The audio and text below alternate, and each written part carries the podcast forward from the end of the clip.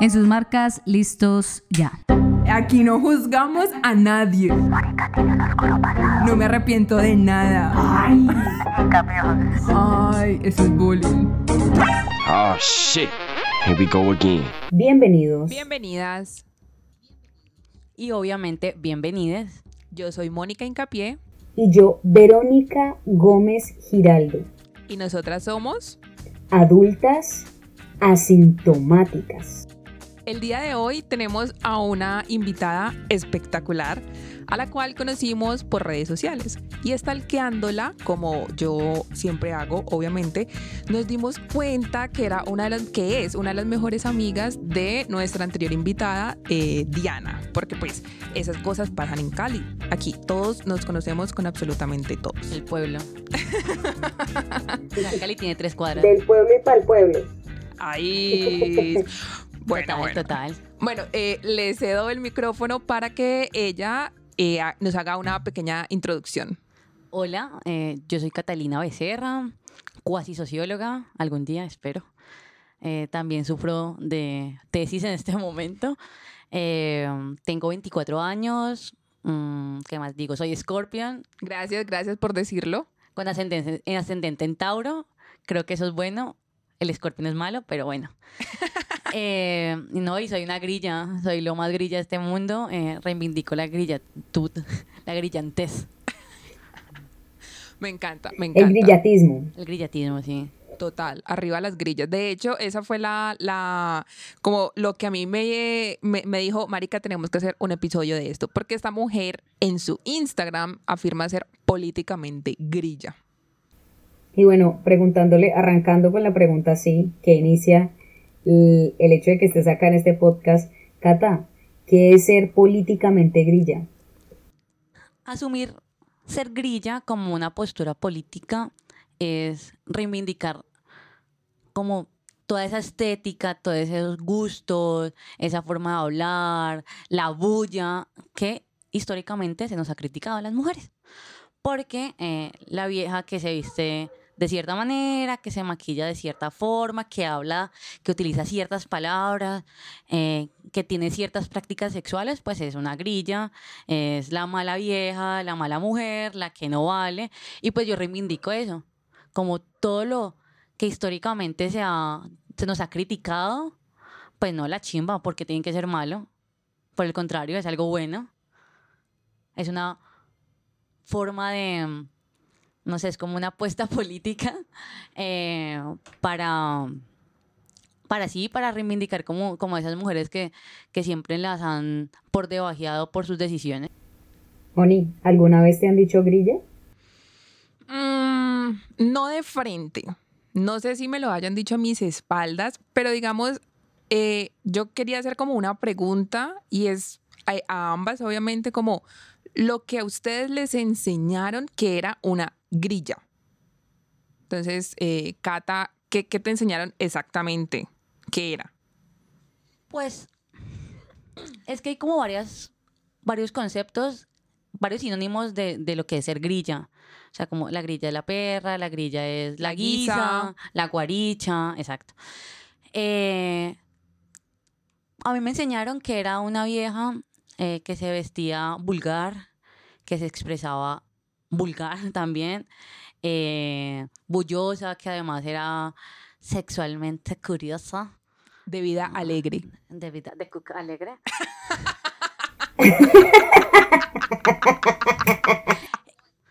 hiperactiva, Cuquita hiperactiva. Saludos a mi mamá. ¿Qué va a escuchar Aquí hacemos, no, espérense, porque aquí siempre les advertimos, eh, mamitas, por favor, no, ya, ya escucharon suficiente, la verdad. No sigan, no sigan, por favor. Mami, te amo y tú me conoces bien, así que adiós. Eh, además, como les estaba contando ahora, yo vengo al colegio de monjas, así que como la idea de la mujer decente, la anunciata que tiene que utilizar el vestido por debajo de la rodilla porque eso se llama ser decente y no puede pintarse las uñas rojo porque, ajá, eso es maluquito eh, y es de malas mujeres. Entonces como que fui construyendo ese concepto de que la grilla es la vieja que es así, que, que, que no entra dentro del modelo de buena mujer, sino que es bullosa, le encanta la rumba, eh, no niega su sexualidad, eh, se viste de forma, no sé, exuberante, como que no tiene, no le tiene miedo a mostrar su cuerpo, pero desde, desde una connotación eh, negativa. Sí, o sea, no le tiene miedo a pasar frío. Exacto. Mm. Total, Para total. Vero, eh, ¿qué le enseñaron que era una grilla? Tenemos que recordar todos los podcasts que es que mi familia es ortodoxa católica, ¿sí?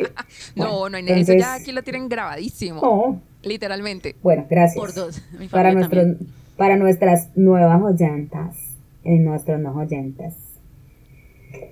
Pues una grilla era, no pues, la no deseada, la, la sobrina que ninguna tía quería tener, la, la, la, la hija que ninguna mamá deseaba entre mi familia, lo que no se podía hacer porque pues porque no, ¿cómo vas a ser tan grilla? Pues no, es que imagínense la señora tan grilla y todo lo que... No, pues imagínense, la grilla era todo aquello que estaba mal en ser una mujer. Básicamente una grilla era aquella mujer que tenía comportamientos de libertad que eran adquiridos por los machos, o sea, masculinos, pero traducidos en mujer. Porque en serio, o sea, si ustedes se ponen a ver lo que dijo Cata, que acepta su sexualidad, que, se, que es bullosa, que le gusta la rumba, que no sé qué, pues estamos hablando del macho promedio caleño. Total. Y que en las Entonces, familias eso es eh, aceptado. Sí, total, o sea, no, pues deje lo que es que le está pasando por su adolescencia. Es Nadie que está le diciendo hizo que eres un hombre, grillo. le- 40 y sigue en la adolescencia. Saludos Total, que ya está casada, ya está casado con hijos y además que, o sea, ya es un buen papá colombiano porque no tiene una sino dos familias. Y Tres. sigue siendo y sigue comportándose como lo que se llama pues sí, total, eso es ser un macho alfa. Pues eso sería lo que es ser una grilla.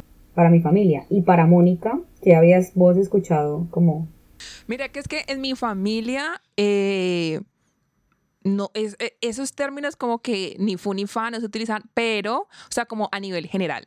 Pero una vez sí recuerdo muy bien que mi hermano se refirió a una, a una vecina de nosotros, él me dice que, ah, ella se nota que es toda grillita, ¿no? Entonces, él estaba haciendo referencia a que ella recibía muchas visitas de manes, o sea, como diferentes. Entonces yo me lo quedé viendo y como, mm, pues, X. Entonces, yo más bien cuando estaba peque, eh, estaba asociada más, era como a la palabra guisa, que como Cata lo decía, es un, es un sinónimo. Pero entonces cuando se nombraba guilla, grilla, era como más una connotación sexual de una vieja simplemente que está con muchos manes. O sea, eso ya es como que, ay, no, sí, la, la grilla. Y muchos es más de dos, ¿no? Más uno. La multitud. O sea, tal cual, era, era como eso. Y sí, también pensaba en lo que dice eh, Vero, que es solamente hacia las mujeres, marica, pues no escuchas que a un man le digan, no, el grillo, el que no. O sea, ya cuando se habla, ah, bueno, y lo otro que iba a mencionar es que, que por lo menos el término guisa o guiso sí se hace más referencia, pero cuando ya estamos hablando como de la clase social, por decirlo así, que también es algo que, que al- alguna, en algún momento estaba hablando como, como con Cata. Sí, exacto. Es como. Hay algo muy feo de las clases medias en Colombia y es que las clases medias, así no tengan ninguna oportunidad de llegar a ser clases altas, como que hacen lo imposible de alejarse como de eso, de lo que es pobre, así como entre mil comillas. Entonces, como toda la estética eh, de los barrios populares o, o de las personas racializadas es como fo. Entonces, los colores neón, fo. Entonces, la uña larga, fo. Hasta que se vuelve eh, una moda. Hasta que las empieza a utilizar la Rosalía. Total, total. O las Kardashian. Eh, entonces, como que también hay un elemento muy fuerte de clase, como de, de- de clasismo. Entonces, todo lo que utiliza las personas del, de la Simón para allá es lo más feo del mundo. O sea, no, la guisada, la grillada. eh, y lo que utilizan las personas de la Simón para acá ya es como la gente decente, se viste bonito. Entre más cerca al oeste, más bonito se va volviendo. estereotipado además. Porque, porque es muy chistoso, es que es muy divertido, ¿no? Porque, eh, eh, y ahí está también el hecho de, uy, no, ¿usted por qué está hablando así de feo? Cuando uno dice chimba, qué chimba, marica, pues, Parce, gonorrea, triple gonorrea, sí, perdón. Ahora, Triple, cuádruple, gonorrea, hijo de puta. Cuando la vendedora de rosas se apodera de nosotras. A mí toda la vida me han regañado por ser grosera. O sea, siempre es como, eso se ve feo, a las mujeres se les ve feo. Siempre, siempre, siempre. Es como yo digo, hijo de puta en mi casa. Y eso es el drama, el regaño, como Catalina, controle esa lengua. Y uno es como, "Ah, ajá, horrible. o sea que diremos que tú eres políticamente grilla y rebelde, además. Sí, según mi mamá, sí. Ah, no, es que Verónica, Verónica de con la mamá también fue una muchacha súper rebelde. Y yo veo a ver como, Total. ¿Mm? ¿En serio? Pero de mí también dicen lo mismo. Total. Como, "Mm, toda juiciosa en la casa, marica, con los michis. No, y todavía, tú has escuchado a mi mamá decir, ¿quién es la hija que más le ha dado problema? Y "Mm, no le voltea, o sea, prácticamente hasta donde yo esté. En la casa de mi mamá vamos a tener un altar que diga la problemática y, y, y estoy yo ahí como una hueva mirando al horizonte pensando en cómo cambiar el mundo. Lo- o sea, lo mejor de todo es que esto es cierto. Lo que dice Verónica, yo no les no, no estoy diciendo que sea cierto porque es mi amiga, sino que realmente es así. La otra vez aquí les voy a contar un chisme. eh, estábamos viendo eh, el proyecto de vida, eso que uno lo ponen a hacer como en 11, en décimo. Y entonces decía como lo que tú quieres hacer a futuro. O sea, Verónica desde esa edad ya quería cambiar el mundo. Y yo como que, marica, o sea, qué ternura, la verdad, qué ternura. Sí, yo me, o sea, yo me puse, nos pusimos a, revisar en- entre las cosas ahí que yo tenía. Y es que ese, ese proyecto de vida que lo ponen a hacer, que por cierto no está como muy alejado de lo que estoy haciendo, a- bueno, ahora sí, porque no estaba contemplado esta, pero de lo que estaba haciendo hace un año, muchacha, ya me voy a poner a llorar. Pero bueno, el caso es que como que no cayó tan lejos el árbol de la manzana, solo que yo decía que a cinco años yo ya me veía casada, o sea, y a, los a los 10 años ya me veía formando un, una familia, un hogar, ¿no? Con esposo, hijos, y es que, ay Dios mío, bendito, apiádate de mi Señor. Yo en cambio pensaba que a los 24 iba a estar loqueando, así repartiéndola. Y tengo una relación larga. ¿Hace cuánto? ¿Hace cuánto? Hace, vamos a cumplir 5 en agosto. Dios No. bendito. Pero eso no me quita la grilla. Ah, no, obvio. Grilla de corazón. No, obvio, obvio. A mí me dicen como que llevan, no, mentiras, mentiras. A mí me dicen más de un mes. Ustedes saben que lo mío son cosas como de un mes. Y yo ya soy wow. Entonces ahora esa mujer dice aquí eh, cinco años y no, a mí aquí ya está que me da la embolia. Y fue por Tinder. Ay, es verdad. Eso es otra his- No. me estaba contando Cata. Sí, ahí les cuento. Por Tinder se puede conseguir el amor. Antes que, que Cata nos ponga en contexto con el amor de su vida y cómo comparte esta persona o esta persona el hecho de que sea políticamente grilla, eh, que quisiera saber, mm, como para Cata, ¿qué le, qué, ¿cuál era el estereotipo sobre vos misma que más estaba marcado por tu familia? Y voy a poner un ejemplo porque yo siempre digo cosas re complicadas, perdón, o sea, además que yo tengo que editar el podcast y yo digo, Marica, ¿quién es esta pata? Sáquenla ya. ¿Quién es esa mamerta? Pero, total, te voy a poner el contexto.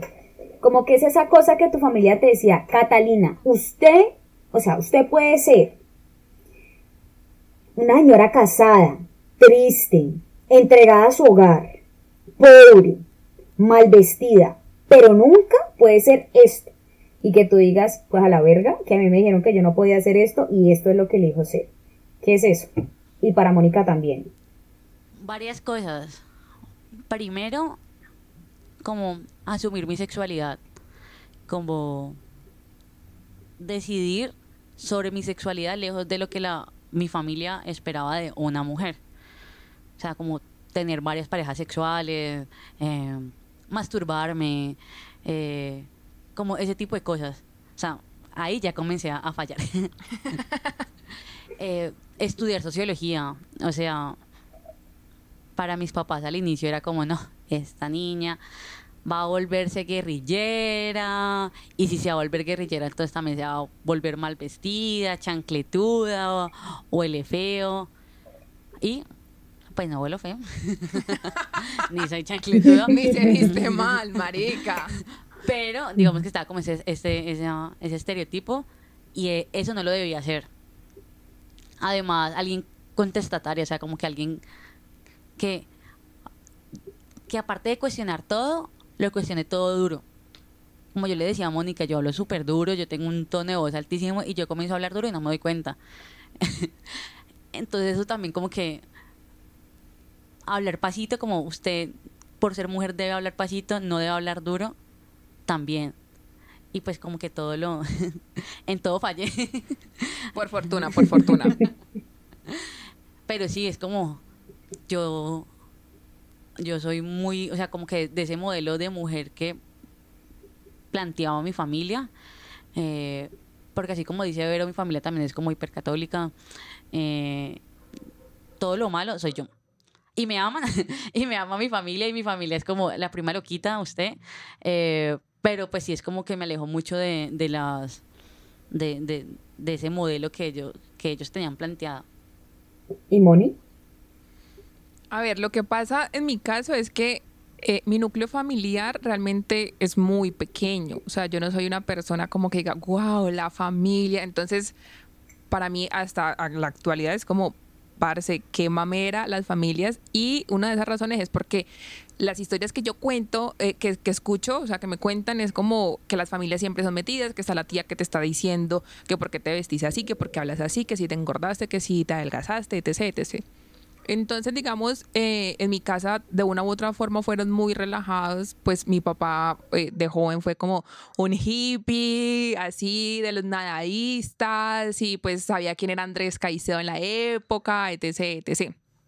Y mi mamá, pues una madre como, como muy amorosa que mmm, no se metía eh, de a mucho en mi vida. Pero entonces yo creo que, eh, ah, bueno, yo eh, cuando tenía como 14 años, pues obviamente siempre he tenido amigas. Y en esa edad, pues, parce, uno hacía cartas con las amigas. Mi mamá hubo un momento en que pensó que yo era lesbiana por esas cartas con mis amigas, en donde pues como que nos eran marica cartas de culicagadas de niñas. Entonces eh, yo la jodía, yo le decía como que, ay, si yo me voy a conseguir una novia. Y mamá, o sea, era cerca que se le aguaban los ojos. Una vez sí se puso a llorar, parce. Una vez sí se puso a llorar. Entonces yo le digo, y es que usted, usted no me va a querer a mí si yo le salgo lesbiana, pues. Y entonces ella me dijo, no, no, pues no haga eso, que no sé qué. No estoy segura si alguna, si alguna vez yo le dije como que usted qué prefiere, que yo me muera o que sea lesbiana. y no sé si mi mamá me dijo que, que prefería que, que me muriera. Pero luego, muchísimo tiempo después, dijo como, ay, no, si yo escuché en la radio, una psicóloga decía que eso era normal, que no que yo, ahora, no, ella no, no le bastaron como todos los años de convivencia conmigo, pero ella le, creyó a la, a, la, psicóloga y la psicóloga de la radio, de, de, yo no sé qué radio, sí cambió su opinión y yo, bueno, eso es lo importante. Entonces yo creo que, eh, digamos, por esa parte, porque yo, yo creo que eh, no me defino como una persona completamente heterosexual, estoy completamente segura que podría armar y formar una familia con una mujer. Entonces, digamos, como, como eso sería lo único. Eh, otra cosa, no, tener el cabello corto. Porque pues, si es como, no, es que las mujeres de cabello corto, como que no se vaya a cortar el pelo, que no sé qué, que no sé cuánto, pero ya, o sea, de resto así como que me hubieran dicho, no, eso no se hace, o de pronto yo nunca les puse bolas porque pues también siempre he hecho como lo que me da la gana, entonces eh, posiblemente eh, como esas dos cosas. Mira, que lo que dice Leslie del cabello es como, como en mi familia también pasa, como las mujeres jóvenes deben tener el cabello largo. Lo más bonito de una mujer es su cabello. y yo aquí con mi pelo a la oreja. Y eso ha sido como como horrible para todo el mundo, como, ay, no, horrible, déjese crecer el pelo. Cuando me recién me lo corté, el drama, ahí fue madre. ¿Y para Verito? No, pues es que yo soy el anticristo para mi mamá. Fui el anticristo mucho tiempo para mi mamá. No, Pero vení, vení, o sea, hagamos un paréntesis porque yo creo que le estamos dando mucho palo a tu mamá y tu mamá es un amor, marica, pero siento que le estamos dando mucho palo. No, mi mamá es una mujer hermosa, o sea, yo con mi mamá tengo una relación espectacular. Y ahora yo le puedo hablar a mi mamá, no sé, decirle varias cosas, debatir sobre muchos temas del aborto, decirles que, que, los, que los curas son pederastas, o sea, un montón de cosas. Mi mamá, mi mamá entre el- es, es Capricornio, entonces ella igual siempre la domina la razón, ¿no? Pero ¿qué pasa? Que entre eso, mi mamá sí, por su, como por su necesidad de cuidarnos, sí, ella, ella sí se planteó cómo debíamos ser, ¿sí? Y, y bajo qué línea debíamos estar. Entonces arrancamos con que le salí teatrera. O sea, es como, no, o sea, no, Duro, no duro. pudiste, no pudiste escoger peor carrera. Marihuana, o sea, ya no, ya, ya mm, prácticamente Paula Escobara, una vuelta así, o sea, ella, ella se imaginó que es que yo me, o sea, y no, y la, y la vida de, un- de la, la vida de un artista, o sea, marica, la, la disciplina que requiere un artista ni les cuento. Entonces, claro, mi mamá imaginaba que yo iba a ir allá, era meter de, de, de marihuana para arriba. y no, pues tampoco. Lo segundo, que ya fue como la época de más, más controversia entre mi mamá y yo, fue cuando me pilló el primer tatuaje. Uf, eso fue para ella como si la cogieran de los pelos de ya sabemos dónde.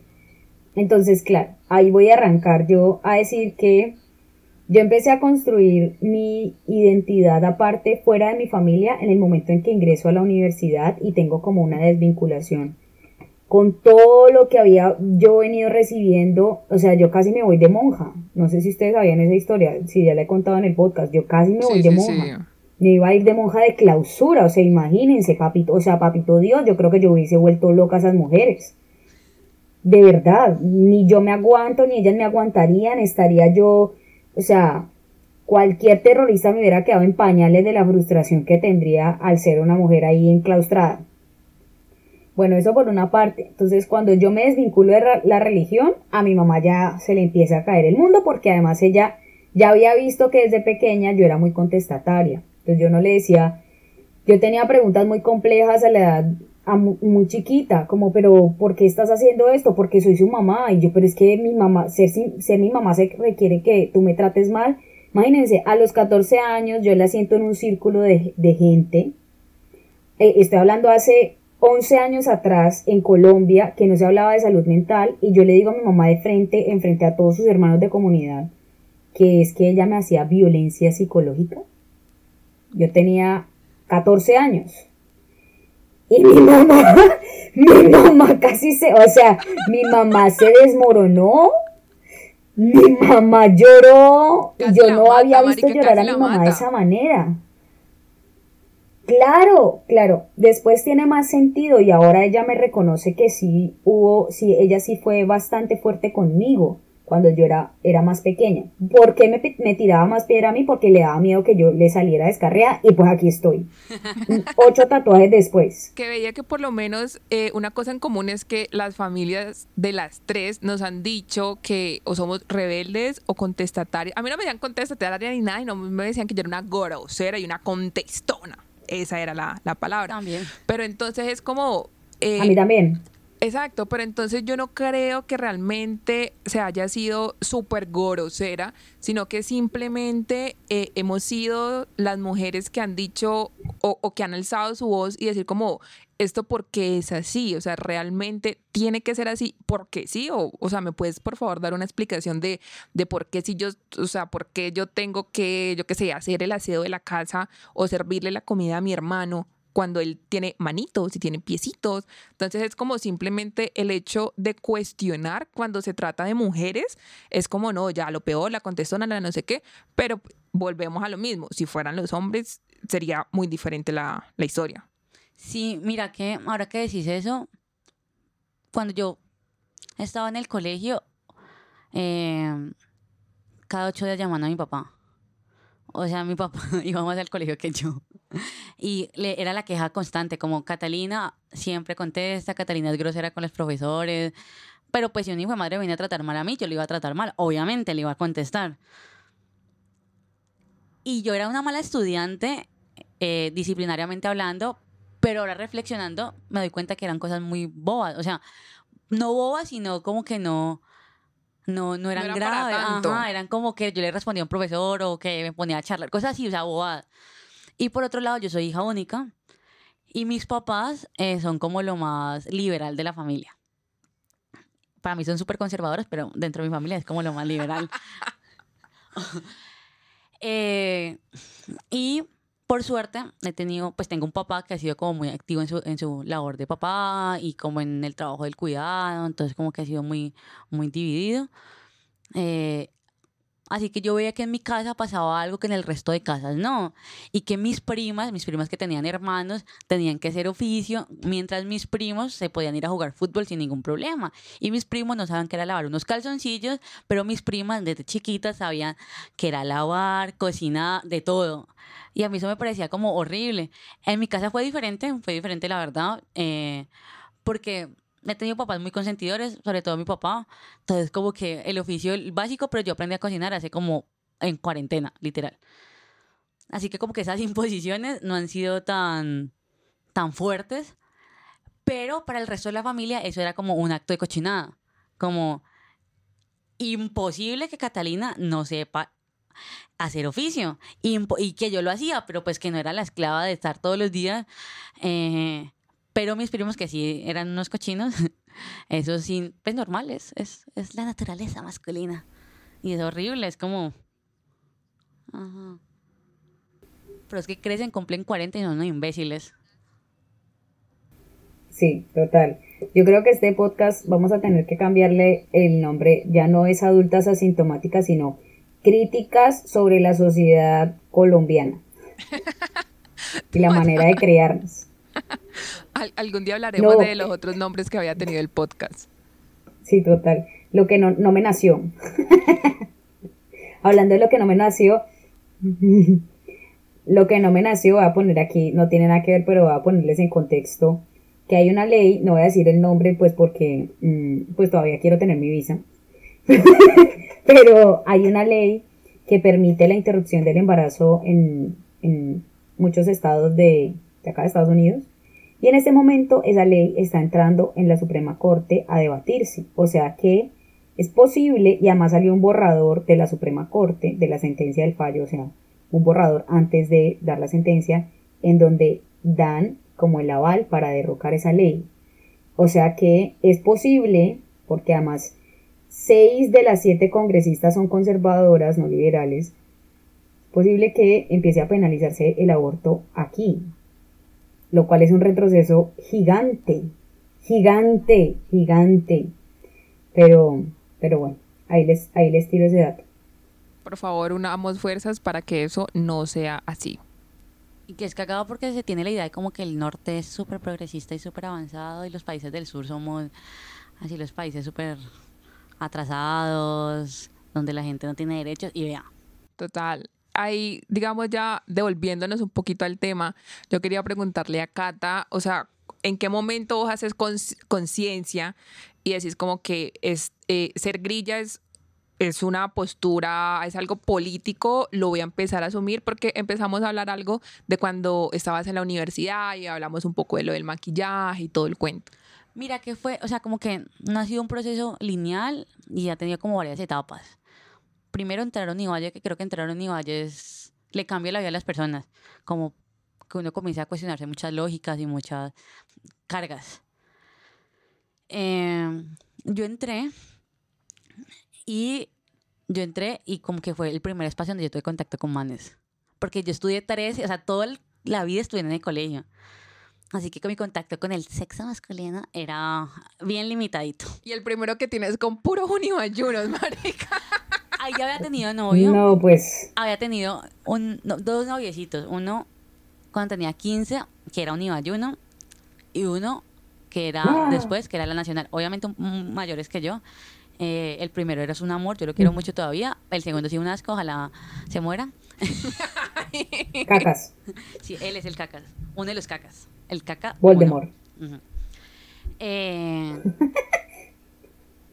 Inciso que además lo peor de lo que tenemos que enfrentar, a veces relacionándonos con masculinos, con hombres, es que no hay solo un cacas, es que hay cacas 1, cacas 2, cacas 3, cacas 4, cacas 5 y etcétera. Y uno dice, y uno dice cuál cacas, entonces uno menciona alguna de las cosas que hizo, uy, verdad, uy, no, ese es que, hmm, sí, terrible, terrible. Eso mejor siempre hay que ponerles como apodos. Yo a todos los manes les pongo como apodos. Entonces, si, es- si eres un man que está escuchando esto, en alguna vez demos un cuento, probablemente tengas un apodo reconorrea que quizás ni siquiera puse yo, sino mi grupo de amiguis. Ay, voy a, voy a, voy a, a echar el agua a uno, uno, ¿puedo? Enfermín. Ya, no, no necesito decir nada más. Eso lo ampliaremos cuando hagamos nuestro, nuestro episodio de, eh, de, de Tinder. Pero bueno, bueno, bueno. Eh, eh, Cata estaba, estaba hablando de la reivindicación de la grillez. Entonces yo entré y sentí que debía como para comenzar a, a- a levantar, eh, tenía que como adquirir prácticas y además como asumir como una estética que estuviera a disposición de los manes. Entonces como que yo lo, lo que yo hacía, entonces maquillarme, no sé, ponerme cierto tipo de ropa, era porque me quería sentir bonita para los manes. Aparte porque cuando uno entra para pues no falta el cucho eh, abusivo que se te acerca y se, y se aprovecha de tus inseguridades, de tu desconocimiento. Entonces como que uno, para agradarle, ese es el caca 2, eh, para agradarle uno como que comienza a transformar muchas cosas de, de lo, de, pues sí, como de la estética y lo que una es, en fin. Pero a la par que pasaba eso, yo descubrí el feminismo. Eh, el feminismo me abrazó y me salvó. Y como caminando, caminando y también cuestionando mucho la forma en la que yo me relacionaba con los manes, porque pues, siempre estuvo como muy mediado por la violencia, eh, me di cuenta que yo no debía estar en función de los demás. Porque además, en la universidad, yo le contesto a Mónica, tuve una profesora, la odio, que pues yo en primero semestre utilizaba mucho short a la universidad, normal. Y un día me puse un pantalón. Y la vieja asquerosa esa me dice, es que milagro que tiene pantalón. Yo estaba en segundo, o sea, estaba súper chiquita. Obviamente esa relación de, de poder estaba súper marcada. Yo veía a los profesores por allá y yo en el piso. Eh, entonces como que en mi proceso, como caminando en mi proceso, me di cuenta que yo no tenía que estar en función de los demás, sino que yo tenía que estar en función de mí misma. Y que además la academia, por más revolucionaria que se quiera mostrar, es un espacio misógino, clasista y racista. Y que para ser la académica uno tiene que entrar dentro de unos moldes. Entonces, si yo quiero ser la socióloga investigadora así súper reconocida, tengo que vestirme de cierta manera, porque es que si me pongo un short, entonces ya no, o sea, bruta. O sea, no sirve todo el conocimiento que tengas si no estás vestida como, como, ellos, como la academia quiere. Por eso legalmente rubia es como, ¡Marica! ¡Sí! ¡Sí! ¡Ay, no te me adelantaste! Ya quería hablar de eso. Pero no te sé mi emoción. No te- es por eso una película tan importante porque es justamente eso. Entonces, como el Woods era bruta simplemente porque le gustaba el rosado y, y marica, la, o sea, la vieja era la chimba. Aparte de tener un armario, una chimba. Eli, Eli Wood es todo lo que... ¡Ay, no, Todo marica! O sea, me, sol- me dio cuerda. esta yo no la había querido nombrar. Creo que yo a, a Verónica le he contado mi obsesión por Legalmente Rubia. Porque Legalmente Rubia es la mejor... Legalmente Rubia, uno, Sí. es la mejor película de la humanidad. Yo estoy aquí rogándole a Papito Dios y a todas las diosas de, del universo que salga la 3. Aparte, otra cosa, que siempre lo femenino se ha visto malo. Entonces, por ejemplo, estos días he escuchado un TikTok Obvio. porque uno en TikTok aprende mucho, un man que hablaba justamente de eso, como ponía el ejemplo de Crepúsculo, como todo lo que se han burlado de Crepúsculo y toda la mierda que le he echado a Crepúsculo, cuando era una película, era pues una serie de películas para niñas, adolescentes, eh, pero no le echan la misma mierda a películas que también eran hechas para ese público, pero en hombres, como, no sé, como American Pie o como... O sea, esas, esas no merecen tanta mierda. O sea, malo, lo, lo- Crepúsculo o las películas por ese estilo, eh, porque son de consumo femenino. Entonces, como que todo lo que es de consumo femenino suele ser satanizado. El maquillaje, eh, el rosado, eh, el gusto por la moda, suele ser minimizado por el solo hecho de ser algo de consumo mayoritariamente femenino. Entonces, digamos que como que cuestionándome todas esas cosas, decía como, no, es que al final, pues la chimba, también una debería tener el derecho de vestirse como se le dé la gana y eso no define tu capacidad intelectual ni qué tan buena académica o profesional seas. Y aquí también voy a hacer otro inciso sobre dos temas que están ahora dándole la vuelta al mundo. El primero, lastimosamente que sí sea, pero en fama Ahora mismo es el caso de este famoso actor con esta famosa actriz que no vamos a decir acá. Pero, eh, pues nada, ya vemos que cuando se trata de que una mujer puede ser planteada como la víctima y victimaria al mismo tiempo, pues es más la victimaria que cualquier otra cosa, ¿no? Cuando se ha demostrado, ¿sí? Por dos, dos, dos cosas fundamentales, y es que un diario británico llamó a este personaje golpeador de esposas, y este personaje demandó al diario británico y el diario británico ganó el caso porque finalmente sí es una persona que es un abusador, o sea, finalmente él es una persona violenta y tiene comportamientos violentos, ¿sí? Además, es, digamos, es adicto a varias sustancias que sabemos que son sustancias que hacen alterar el cuerpo, bueno, en fin, etcétera, etcétera, etcétera, que hacen llevar a su estado máximo, no sé qué. En fin, el caso es que el man ahora mismo va, seguramente va a ganar el caso, porque lo va a ganar y ahora ella, que no voy a justificar porque también ha tenido comportamientos que, que válgame Dios, una, una pequeña terapia no le, haría, no le haría daño, una buena terapeuta no le daría daño, pero, pero ahora ella es como el símbolo de que, claro, ven, ven lo que pasa, hermosa, porque además es una mujer preciosa físicamente. Entonces, como es linda, como es inalcanzable, entre comillas, ahora que se muestre humana y que tenga un lado que pueda ser adquirido, no sé, porque la mujer, volvemos a repasar ese estereotipo de que es que la mujer tiene que ser linda y angelical y callada y no sé qué. ¿Quién dice que todas las víctimas relacionan o reaccionan de la misma manera cuando sufren abusos? ¿Sí? ¿Quién dice que porque uno es una víctima tiene que quedarse en silencio, guardarse, aprender, sanar su proceso? ¿Por qué no puedes volverte una persona que explota? ¿Por qué no puedes hacer daño? ¿Por qué no puedes también devolver esa violencia? ¿Cierto? Pero no, no estamos preparados, la gente no está preparada sino para decir que pobrecito que perdió tantos trabajos, el man cagando de la puta plata, que perdió tantos trabajos, ese hombre ya no necesita trabajar más, que, dejen de mandarle recursos. Sí, ok. Y el otro caso es el caso de Devani, que fue la chica que tanto sonó en México, que los titulares dice así, que fue abandonada en la carretera por sus amigas y por un taxista de confianza. Y entonces tú escuchas y ves gente compartiendo, claro, mucho que se dicen que si caen una, caemos todas, mucho que se dice que si tocan a una, tocamos todas. ¿Perdón? ¿Es que acaso las amigas la violaron y la mataron? Porque entonces se tiene que asumir que es que las mujeres somos las responsables de todo lo que nos pasa. O sea, ya no nos basta conseguir criando manes, con cargarlos, con criar, tener hijos, etcétera, etcétera, etcétera, para que ahora también nos tengamos que hacer cargo de las vidas de cada persona que cruza nuestra parte, perdón. O sea, ¿acaso de verdad esas chicas que tienen que 16, 17 años, tienen la conciencia suficiente y además si están en en un estado alterado para saber que es que para ser las responsables de una muerte, de verdad, hay más responsabilidad en ella que las personas que la violaron y la mataron?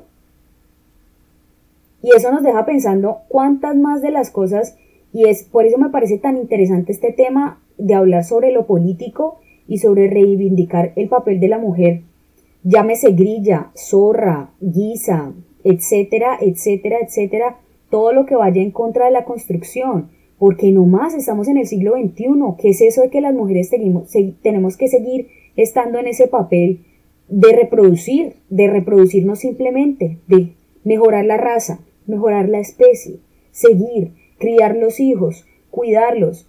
¿Qué pasa con las vidas de las mujeres actualmente? O sea, ¿en qué momento vamos a empezar a tener una sociedad que sea realmente justa? Marica, por lo menos, por lo menos cuando yo empecé a ver los titulares de esta nena de México, eh, de que había sido abandonada por sus amigas, a mí obviamente me llamó como muchísimo la atención. Entonces, claro, ese era el titular, pero la noticia decía que ella había decidido irse de la fiesta y que las amigas le habían contactado pues con el, con el taxista de confianza. Y yo, vení, o sea, nadie está abandonando a nadie. Y, lo que dice Verónica, están poniendo la responsabilidad en las nenas súper jóvenes, entonces era, era como eso, como las ganas de ser amarillistas, de culpar a las mujeres. Yo decía, pero esto, esto pues, no, no, no tiene sentido. Mira que me parece muy cagada porque también es como, ¿qué estaba haciendo? Entonces, porque una niña de 18 años estaba de noche tomando y vestida de tal manera. Entonces, como que hasta las víctimas les dan, les, las obligan a tener como unas prácticas y a, y a verse de, cierta manera para que sean realmente víctimas, para que su dolor sea válido. Pero si vos sos una mujer que está, no sé, borracha a las 3 de la mañana, con ropa eh, corta, ¿a quién la manda? Se lo buscó. ¿Quién la manda a tomar? ¿Quién la manda a salir? ¿Quién la manda a vestirse así? ¿Quién la manda a haber nacido prácticamente? Básicamente, exacto. Entonces también es eso, es como el mundo es una mierda con las mujeres, eh, se nos exige como seguir un modelo eh, que tampoco garantiza que eso nos vaya a, a- a tener seguras, porque la historia de nuestras abuelas, nuestras abuelas han sufrido mucho y eran la mujer eh, del molde, del, del modelo de ser mujer. Y es muy gonorrea, porque entonces, entonces ¿qué?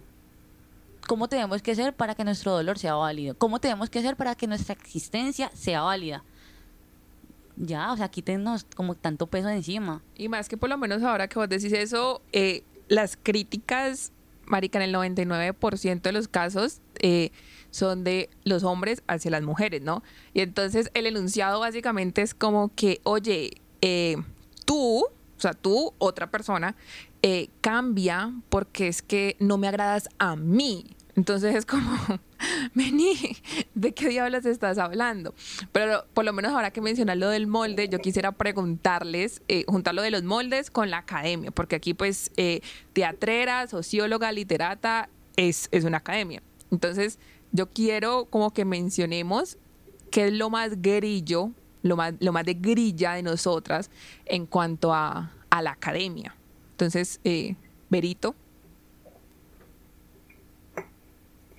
No, pues ahí sí yo me quedo, me quedo un poco en pañales, porque yo he sido muy nerda, pero mm, ¿qué me pasó a mí con, con primer semestre? Que realmente tuve un profesor que me la montó y fue muy difícil, ¿no? Entonces, ¿por qué me la montó? Porque básicamente yo era una chica de 16 años, 17, que no estaba sexualizada. Porque al contrario, pues o sea, que no estaba tan con una sexualidad tan marcada, me refiero a que no era femenina ni nada. O sea, yo era literalmente como era una niña de 12 años, esa, esa era yo a los 17. Yo vivía por mi mundo ahí, iba a pasar parchada, X. Y entonces es muy chistoso porque porque yo me acuerdo que en pruebas él, a él le gustó mucho mi voz, pero contrastado con mi apariencia física, entonces él, él empezó como, digamos, no sé cómo decirlo porque esto es un tema como difícil de hablar de la persecución académica en Univalle, es bastante difícil decirlo, pero el caso es que en, en teatro, al contrario, digamos que las, las personas que más resaltaban o las chicas que más resaltaban eran aquellas que eran, o, eso le decía yo ayer a, a, a mi mejor amiga, le decía a Steffi, es muy chistoso porque yo me he dado cuenta que en Univalle triunfan estos dos tipos de personas. O vos tenés que ser un intelectual del putas o una intelectual del putas. Funciona más si sos hombre, porque sos más reconocido. Y eso lo vemos en cuántos profesores. Hay siete profesores nombrados y solo dos profesoras nombradas. Pero bueno, en fin. O tenés que ser una persona preciosa, físicamente bella, delgada, hegemónica, o guapo, que seas atractivo, alto, no sé qué, para poder tener papeles, pa- para poder tener un papel protagónico, tenés que ser un, tenés que tener una belleza hegemónica.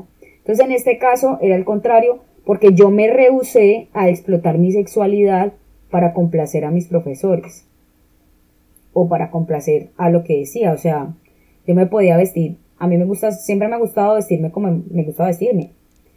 Y, y pues si eso no llamaba la atención, pues de malas. Antes a mí no me gustaba, antes no me gustaba llamar la atención. Entonces, en esa parte diría que podría ser, entre comillas, grilla, pero era como salirme de los cánones que planteaba el- la decanatura de teatro para una teatrera. Yo creo que entonces ahí vos te ibas al otro extremo y es como la mojigata, ¿no? Eso por una parte, eh, eh, Exacto. por lo menos en, en literatura yo agregaría como la tercera persona para, para triunfar. Bueno, le- de pronto como la persona intelectual sí. La segunda eh, sería la persona lambona. En literatura se ve mucho, mucho, mucho, o sea, que vos, o sea, vos los ves como súper, y, y casi siempre son hombres. Se arriman pues al profesor y profesor, que chévere su clase, y esperan para darle la mano al profesor y no sé qué, y el profesor es... bla, bla, bla. Marica, o sea, yo conozco unos casos que eh, ni hablar.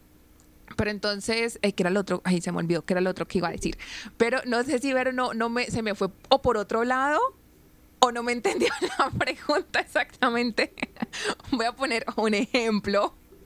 Por lo menos Por favor. algo, eso, eso. de- debía haber empezado por ahí. Perdón, es que no hemos dicho a nuestra audiencia que estamos grabando en plena sombra de Mercurio retrógrado. Entonces, han pasado 10.000 cosas el día de hoy y eso incluye el podcast. Total. Pero por lo menos yo creo que algo de ser grilla de literatura y en cuanto a academia sería como, ¿qué es lo que uno lee? Entonces, marica, no, vos tenés que leer a los clásicos.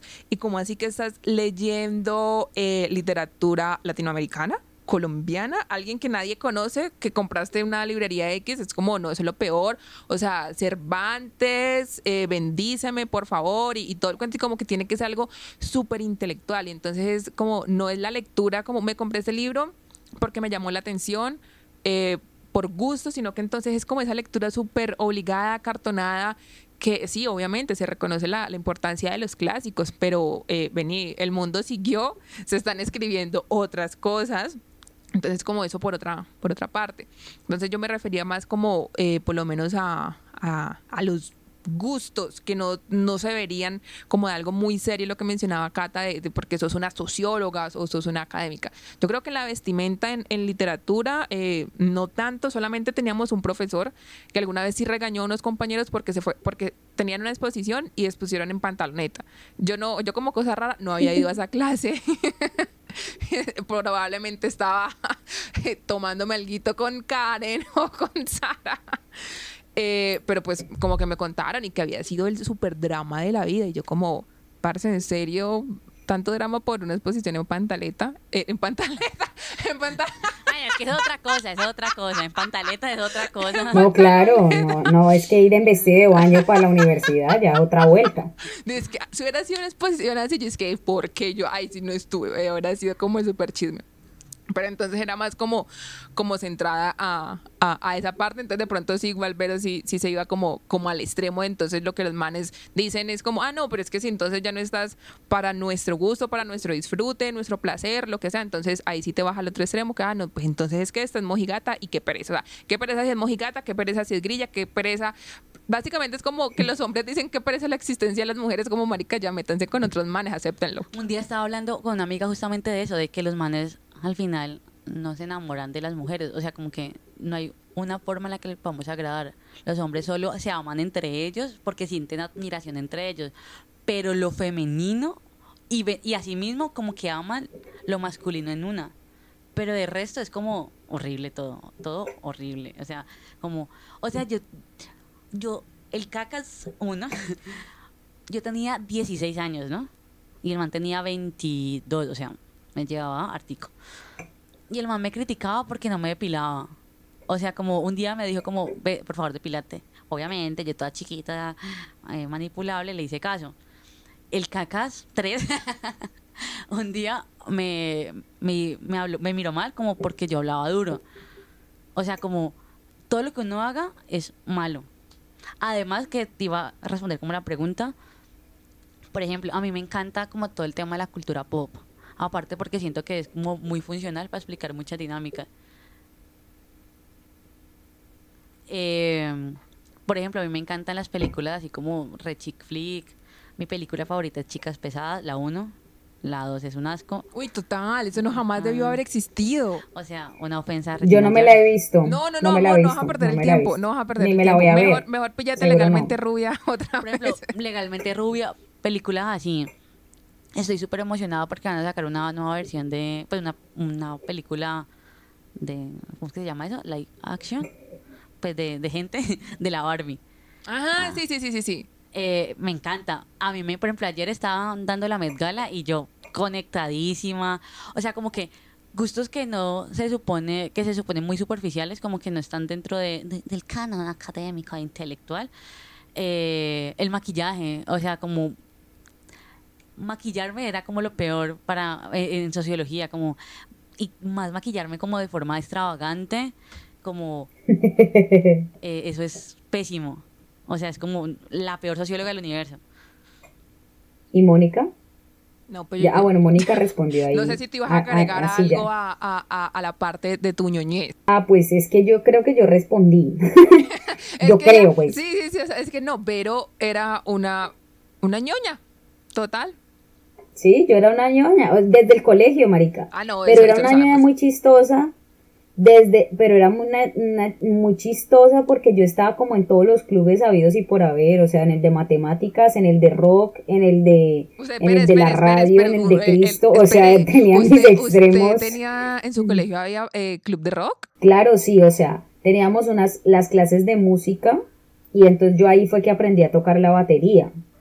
Cosas que no sabías de tu amiga. Entonces, ¿Cómo se llama esa película? La, la del colegio que hay un profesor que hace una banda de rock entre todos los Ah, estudiantes. yo sé cuál es, pero no recuerdo. ah, sí, School of Rock. Esa. Eso. Sí, School of Rock se llama. Y de pronto lo otro, que quizás es, entre comillas, ser, ser grilla dentro de mi universidad, es que cuando yo llegué a séptimo semestre, ya yo era catalogada, digamos, como, me, me empezó a ir bien con los profesores, especialmente con el director de programa, me tenía mucho cariño porque yo, yo era una rebelde con él.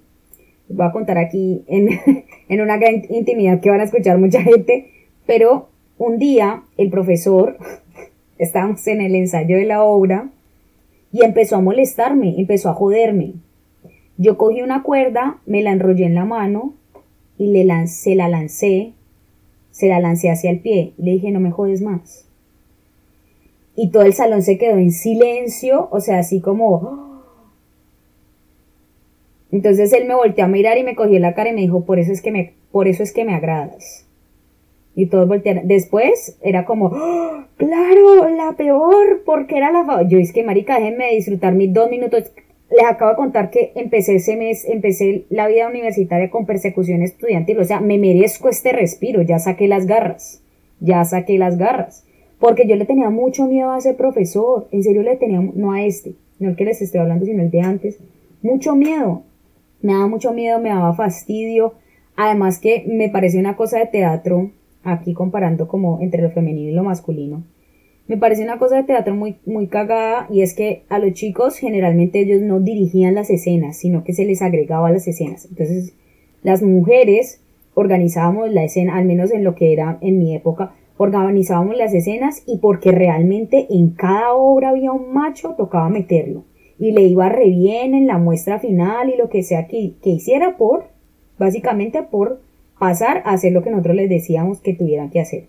Entonces, eso era como hartísimo. Y para vos ser una chica si tocaba pelear, nos hacían pelear, es que en teatro te hacían pelear por saber cuál escena salía. Nos dividían entre grupos, o sea, era una cosa que ustedes no se imaginan. Y de pronto ahí sí puedo entrar porque yo no entré en esa dinámica. Entonces había una compañera que entre otras cosas, cada que me ve borracha me pide perdón, pero ella verdad es, la verdad es como un cero a la izquierda para mí. En, en el sentido que no me importa qué pase con su vida, o sea, yo a ella no le guardo rencor, me da igual, está bien que viva, que viva por allá.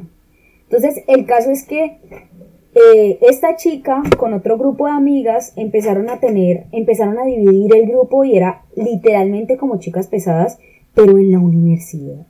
Y yo, marica, yo no viví en Univa es- eso. Total, total, era la Regina George Univalle. Yo no viví esto en el colegio para irlo a vivir en la universidad.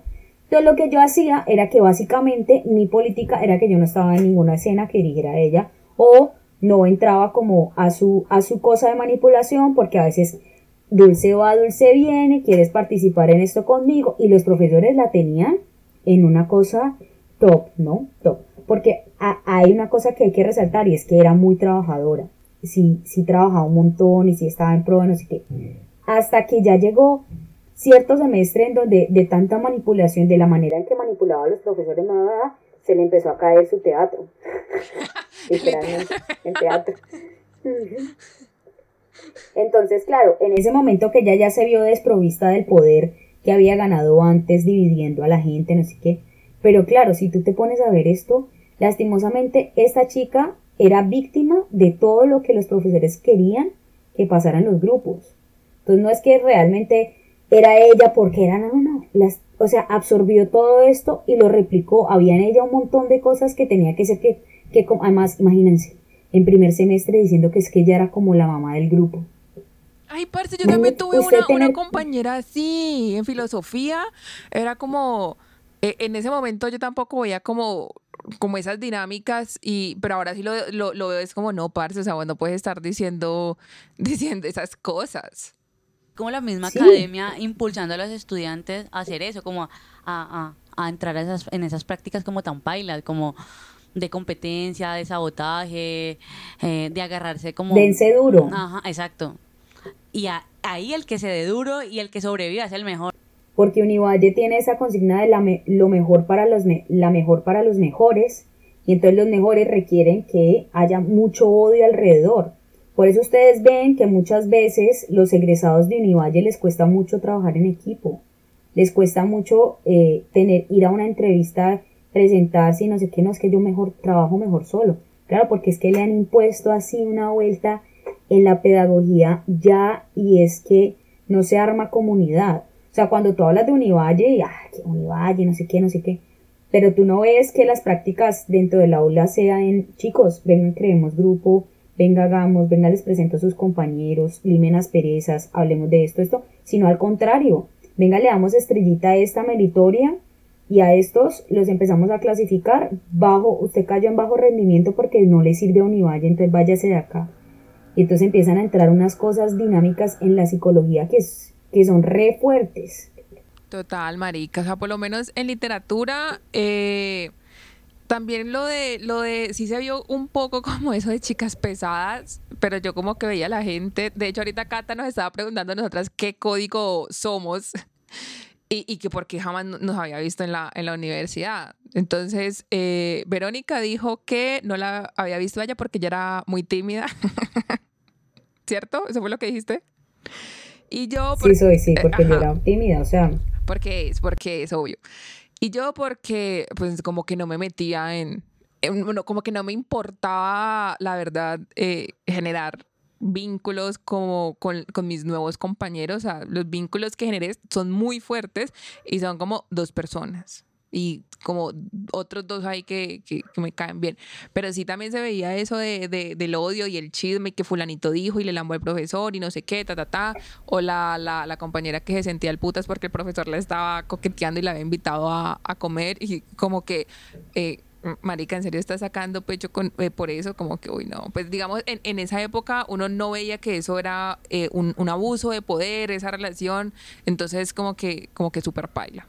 La profesora que yo les conté ahora, eh, la vieja maldita esa, que yo la odio, también hizo comentarios como de ese tipo con Diana, justamente, y también tenía como la dinámica muy paila que se averiguaba como chismes entre sus monitoras de otras estudiantes. Y, por ejemplo, para hablar hasta cosas como de, la vida sexual de, de sus estudiantes, como se agarraba de esas cosas eh, para cuestionarla. O sea, y la vieja es como así la súper reconocida en temas de género. No. O sea, y todo el mundo la odia. Yo no conozco una sola estudiante que no la odie. Es súper violenta con las en particular con las mujeres. Ahí está. Ahí está, es que es que ahora bajo la premisa de de muchas cosas se cree que porque es que o sea, pensar que porque uno casa con las ideas o, o, es feminista, se considera feminista, que ya hemos dicho en este podcast que todas somos feministas.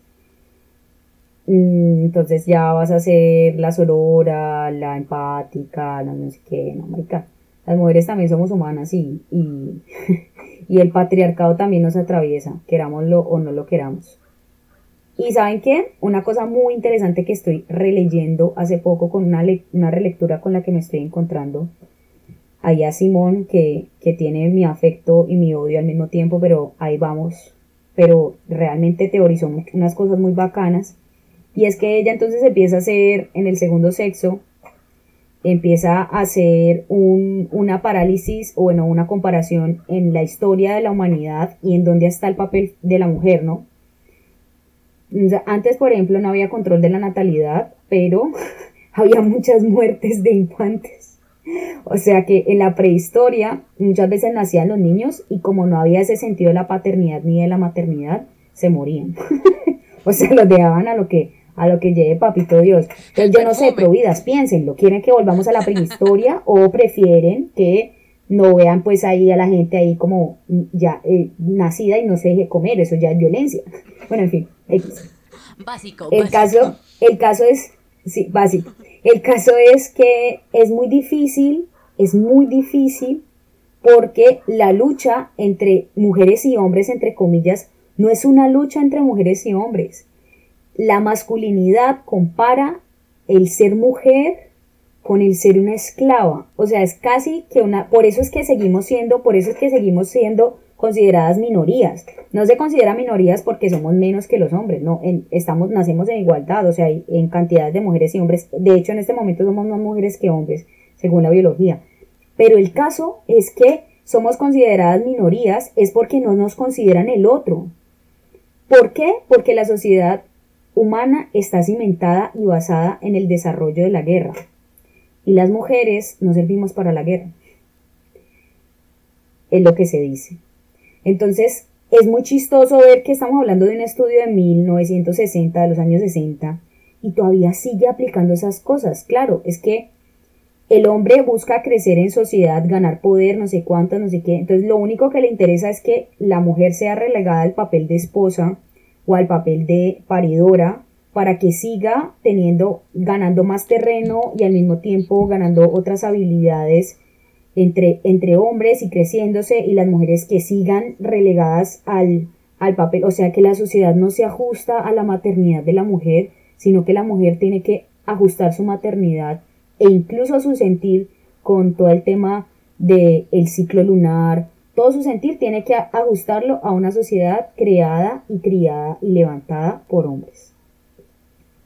Ahora que mencionas eh, lo del ciclo y ya para ir cerrando, por lo menos con la Primera y Segunda eh, Guerra Mundial, eh, empezaron a salir como estudios, ¿no? Que las mujeres eh, sí podían trabajar, no sé qué, ta, ta, ta, que lo de eh, tener la regla no les afectaba en absolutamente para nada, pero eso era porque necesitaban mano de obra. Y pues como ya a muchísimos manes los mataron en la, en la guerra, pues entonces ahora sí, vayan, trabajen ustedes. Cuando ya se empezó a recuperar todo un poco, entonces, ay, no, salieron nuevos estudios, o oh, qué sorpresa, no, es que las mujeres con su ciclo, pues como que no son personas de fiar, no son no sé qué, no pueden ser buenas trabajadoras, entonces otras mandemos para las casas. Entonces ya para eh, cerrar, no sé qué quiera agregar Cata sobre ser grilla y verlo como, eh, una, como una reivindicación política. Que cada vez que vos ves una mujer y penses que es una grilla, piensa que lo que está hablando es toda esa carga, todos esos estereotipos eh, que han depositado sobre nosotras la sociedad. Eso por un lado. Por otro lado, que tampoco es como tomar el feminismo de forma muy soft, como, como cuando sacan esas frases de eh, el, el, el, perreo revolución y se vendían, o como las camisetas que venden en, no sé, en Bershka, que soy feminista, o sea, cosas así, no. Tampoco es como tomarlo de forma como tan soft, es una apuesta política. Eh, y como apuesta política también tienen que tener como unos elementos que cuestionen esas estructuras, la clase, la raza, eh, y la misoginia interiorizada.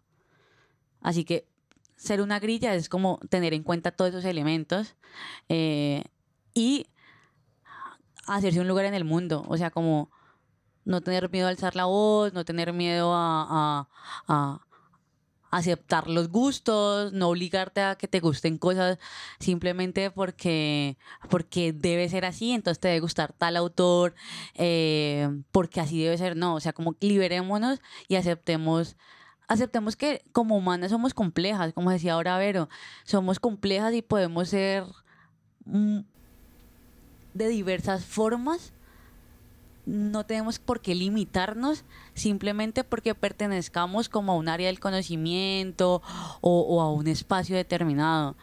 Eh, y no ya, que la pasé muy bueno. Berito, ¿quiere agregar algo sobre eh, la reivindicación de ser grilla? No, creo que Cata ah, lo ha hecho de manera magnífica. Quiero también reivindicar la amistad femenina en este momento, ¿no? Y es que qué bonito es crear comunidad, no solo, no solo una comunidad diversa, sino, sino ver tan bonitos que son los círculos de mujeres, ¿no? Muchas veces en el apoyo y en el cuidado, porque eso sí tenemos como un don. Y es que la mujer, mm, digamos desde su naturaleza profunda, sí tiene una forma de empatizar más con el dolor del otro porque tiene una existencia física que pasa más por el dolor que otras existencias físicas. Entonces, pues nada, agradecerles a ustedes que están acá, que podemos hablar del tema y sentirme muy contenta del momento de la historia en que estoy en este momento y que pueda decir estas cosas sin tener miedo a ser quemada a la hoguera, a ser, no sé, paleada, golpeada.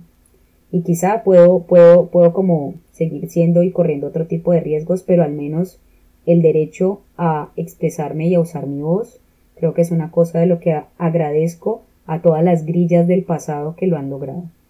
Total, definitivamente. Muchísimas gracias a Cata por acompañarnos acá en medio de este eh, premercurio retrógrado, hablando, como siempre, queríamos hablar de cosas de grilla, no sé qué, y pues se termina hablando de cosas muy serias en este podcast, ¿no? ¡Qué ñoñez! ¡Qué ñoñez! ¿Qué es esto? Esto no es de grilla, por Dios. Lo más, este es un podcast anti-grillas regrillas. Para finalizar, ponen en edición ponen una canción de Bad Gyal como para que vuelva la grilla y se vaya la seriedad. Muchas gracias también a todas las personas que nos escuchan, que nos han escuchado. Seguimos siendo una comunidad que crece, no importa el género, con lo que sea que usted se identifica. Si no se identifica también, bienvenida, bienvenido, bienvenida siempre acá a este su podcast Adultas Asintomáticas. Estamos en todas las plataformas de podcast, Spotify. escúchenos desde su plataforma favorita. Si les ha gustado este podcast, compártanlos con sus amigos. Si no, envíenselos a sus enemigos para que se aburran, o para que se rían, o para que se cuestionen, o para que se piensen, o para lo que sea. Que nosotros les acompañamos la fiesta, la Navidad, el cumpleaños, lo que sea. Un abrazo, se me cuidan. Pico y chao.